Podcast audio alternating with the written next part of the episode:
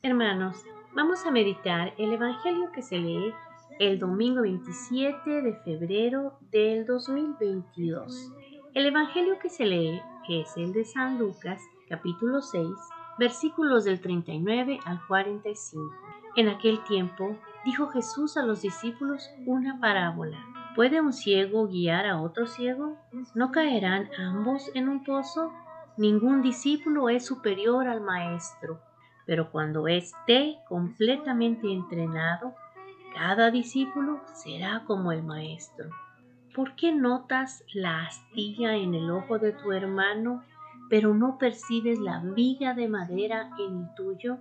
¿Cómo puedes decirle a tu hermano, hermano, déjame quitarte esa astilla que tienes en el ojo, cuando ni siquiera te das cuenta de la viga de madera que tienes en tu propio ojo? Hipócrita.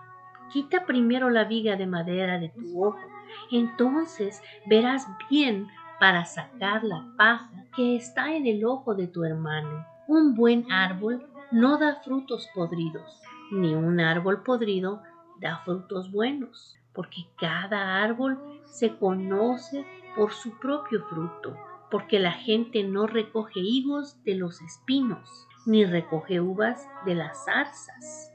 Una persona buena del depósito de bondad en su corazón produce el bien, pero una persona mala del depósito de maldad produce el mal, porque de la plenitud del corazón habla la boca. Palabra del Señor. Gloria a ti, Señor Jesús. Hermanos, este domingo el Señor nos dice que nos fijemos primero cómo somos nosotros antes de criticar a los demás.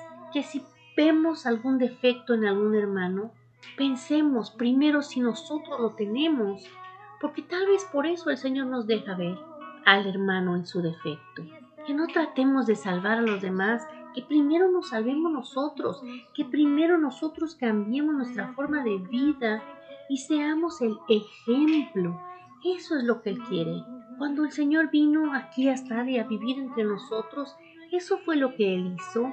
Él no vino a criticarnos ni a juzgarnos.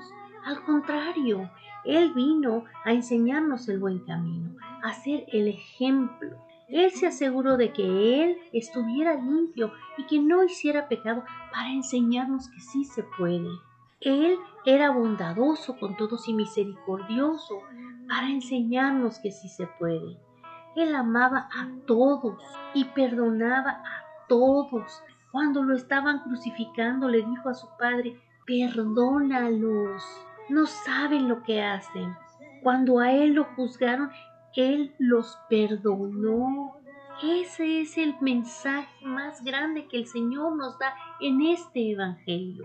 No critiques, primero arréglate tú y sé tú el ejemplo para los demás. No seamos hipócritas hablando mal de los demás, porque eso no nos va a llevar a ningún lado más que a la autodestrucción. Hoy el Santo Papa nos dice, el fruto no son las acciones, pero también son las palabras. La calidad del árbol también se conoce de las palabras. Efectivamente, quien es bueno saca de su corazón y de su boca el bien, y quien es malo saca el mal, practicando el ejercicio más dañino entre nosotros, los humanos, que es la murmuración, el chismorreo, hablar mal de los demás. Esto destruye, destruye a la familia, destruye a la escuela, destruye el lugar de trabajo, destruye el vecindario.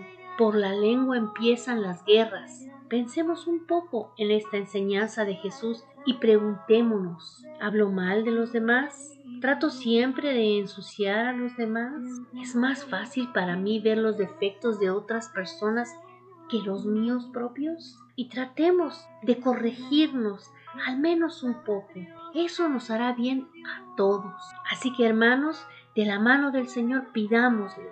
Pide conmigo, hermano. Señor Jesús, esta tarde vengo a tus pies y me postro ante ti pidiéndote que me ayudes a ver mis defectos, que me des los ojos que tú tienes para poder ver como tú, que me des la boca que tú tienes para hablar como tú, que me des los oídos que tú tienes para escuchar como tú.